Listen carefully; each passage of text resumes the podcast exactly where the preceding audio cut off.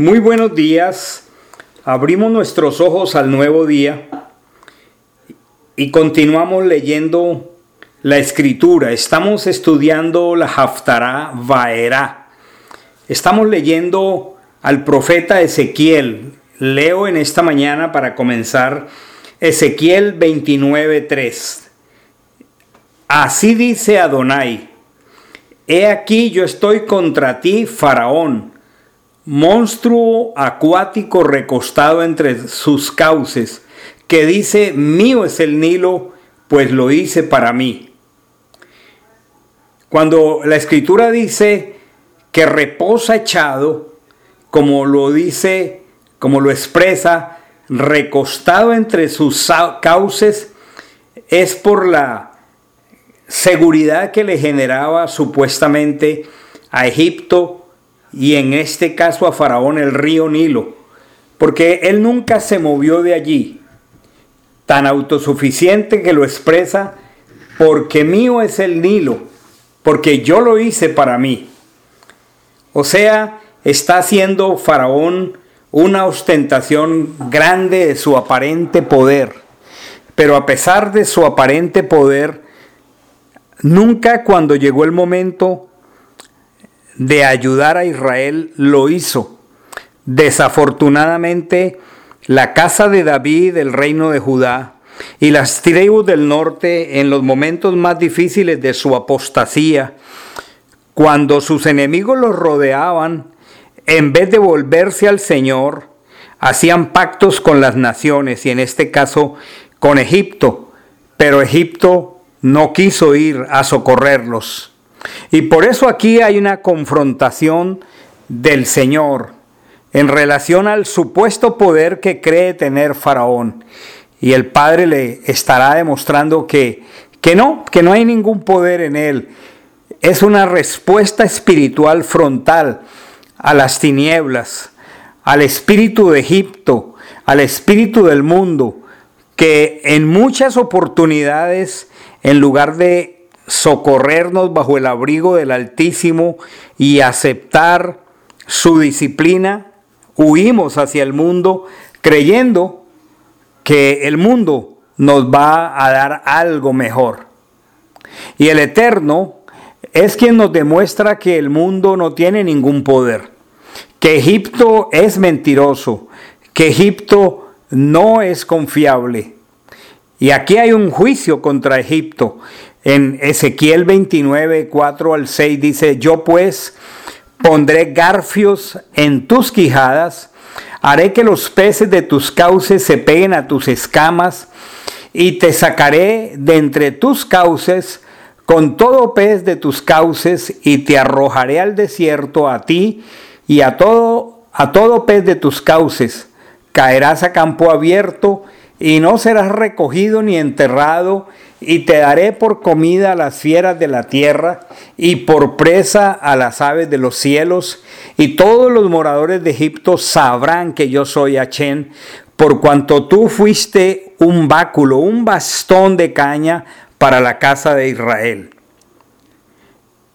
Imaginémonos un tremendo eh, pez en el, en el cauce del río Nilo, pero imaginémoslo acosado por un ejército de pirañas que se le pegan al cuerpo y lo inmovilizan. Por eso la profecía dice que lo va a inmovilizar con garfios, que le van a atacar manadas de animales fieros que lo van a, a devorar. Y tristemente, todos los que hayan dependido de Egipto, pues van a ser sacados del río junto con, con Faraón. Aquí hay un juicio contra los dos reyes de Israel que en su momento eh, hicieron pacto con Egipto. Y es un juicio que no era secreto, que era delante del pueblo, para que estos reyes fueran humillados delante de su propio pueblo. Y por eso la escritura dice, sabrán todos los egipcios que yo soy Achén.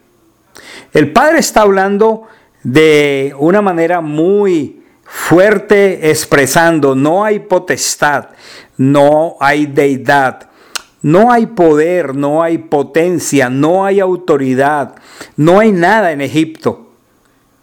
Ellos creían para ese momento que gobernaban todo, pero el Padre está diciendo no hay, no hay potestad. Es un paralelo maravilloso con la expresión en Apocalipsis para el juicio de la serpiente antigua que fue arrojada y que no tiene finalmente poder y es desechada. A cambio nosotros, como apartados por Hachén, como pueblo de él, el último lugar a donde debemos ir, a donde debemos escapar es a Egipto. Es mejor la reprensión del Eterno que irnos a refugiar en Egipto. Porque cuando hacemos esto, y en mi experiencia pastoral, Desafortunadamente, en tantos años, conozco de muchas personas que prefirieron apartarse, dejar la congregación, que aceptar un llamamiento al orden, a la disciplina. Y la historia de estas vidas queda como una historia de finales muy tristes, eh, divorcios, pérdida hasta de hijos, de corporaciones, porque en el momento indicado, a cambio de sujetarse al Padre, se fueron al mundo. Entonces, a nosotros no nos va a librar el Señor del juicio divino cuando pretendemos irnos a Egipto, porque cuando el Señor juzga al mundo, cuando el Señor ejecuta sus juicios al mundo y nosotros nos encontramos allí, pues tristemente el trato va a ser muy fuerte. Es mejor ser reprendidos por el Eterno que tener que participar de la reprensión que el Padre hace al mundo por sus pecados. Porque en el Eterno tenemos misericordia. La Escritura lo dice muy claro, que Él al que azota también consuela. Esto está en Lamentaciones 3. Adonai no desechará para siempre. Aquí está hablando de sus hijos. Aquí está hablando de su pueblo. Dice, aunque contriste, Él tendrá misericordia conforme a la multitud de sus misericordias. Esta última frase es maravillosa porque no se complace castigando ni afligiendo a los hijos del hombre él no humilla en su corazón, Él no aflige a los hijos del hombre, a su pueblo. No está en su corazón. Él no se complace en sus pensamientos, en sus intenciones. No está el mortificarnos. Todo se centra en su gran propósito de corregirnos, de consolarnos y lo más precioso, en conservarnos junto con Él, porque prefiere hacer un llamado a la disciplina del Padre hacia los hijos que vernos como esta profecía, vernos refugiados en las escamas del gran dragón. Porque esto le ocurrió en su tiempo a Egipto, lo sacó del río, para que no quedara nada por completo, nada que pudiera ser reconstruido. Solamente es una expectativa de un gran pez muerto abandonado en el campo y las aves del cielo comiéndose y llevándose sus despojos. Porque esta profecía está hablando del futuro de Egipto, del poder y de la falsa seguridad que ofrece el mundo. Entonces la pregunta es, ¿no será mejor aceptar la disciplina del Padre? Por eso el Padre dice, me santificaré a la vista de los goim, me santificaré, me glorificaré. El Padre nos está diciendo que vamos a buscar al Nilo, que vamos a buscar a Egipto no es sabio, no es inteligente, no está bien en los momentos más difíciles del trato de Dios, purificando nuestro ser, pensar que el Señor nos está castigando, que nos está abandonando, porque Él no tiene necesidad de castigar simplemente porque nos salimos del camino, pero Él deja que las cosas pasen. Y cuando el mundo nos da la espalda, todo aquello en lo que habíamos confiado nos abandona. Aquello en que confiábamos resultó ser vano. Cuando estamos allí eh, en el suelo, Él que sí nos tiene por hijos, viene y nos saca y nos encamina de nuevo por eso está diciendo, yo me santificaré en medio de los hijos de Israel. Los hijos de Israel habían buscado refugio en Egipto y por eso él juzga, entre otras cosas, a Egipto, para traer de vuelta a sus hijos. Pero en el camino él necesita quitar la idolatría, necesita limpiarnos de toda inmundicia, de toda inmoralidad, de homicidios, de todas las cosas que van en contra de sus mandamientos. Por eso la escritura en el Evangelio es tan clara.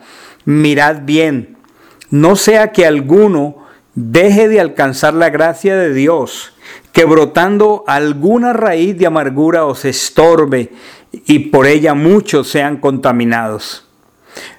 Esta profecía dice en el capítulo 29, versículo 6 de Ezequiel, y todos los moradores de Egipto sabrán que yo soy Hachén, por cuanto tú fuiste un báculo de caña para la casa de Israel, una pequeña vara de caña que cualquiera que pretende apoyarse en ella no puede ser soportado porque ese báculo de caña tarde o temprano se partiría.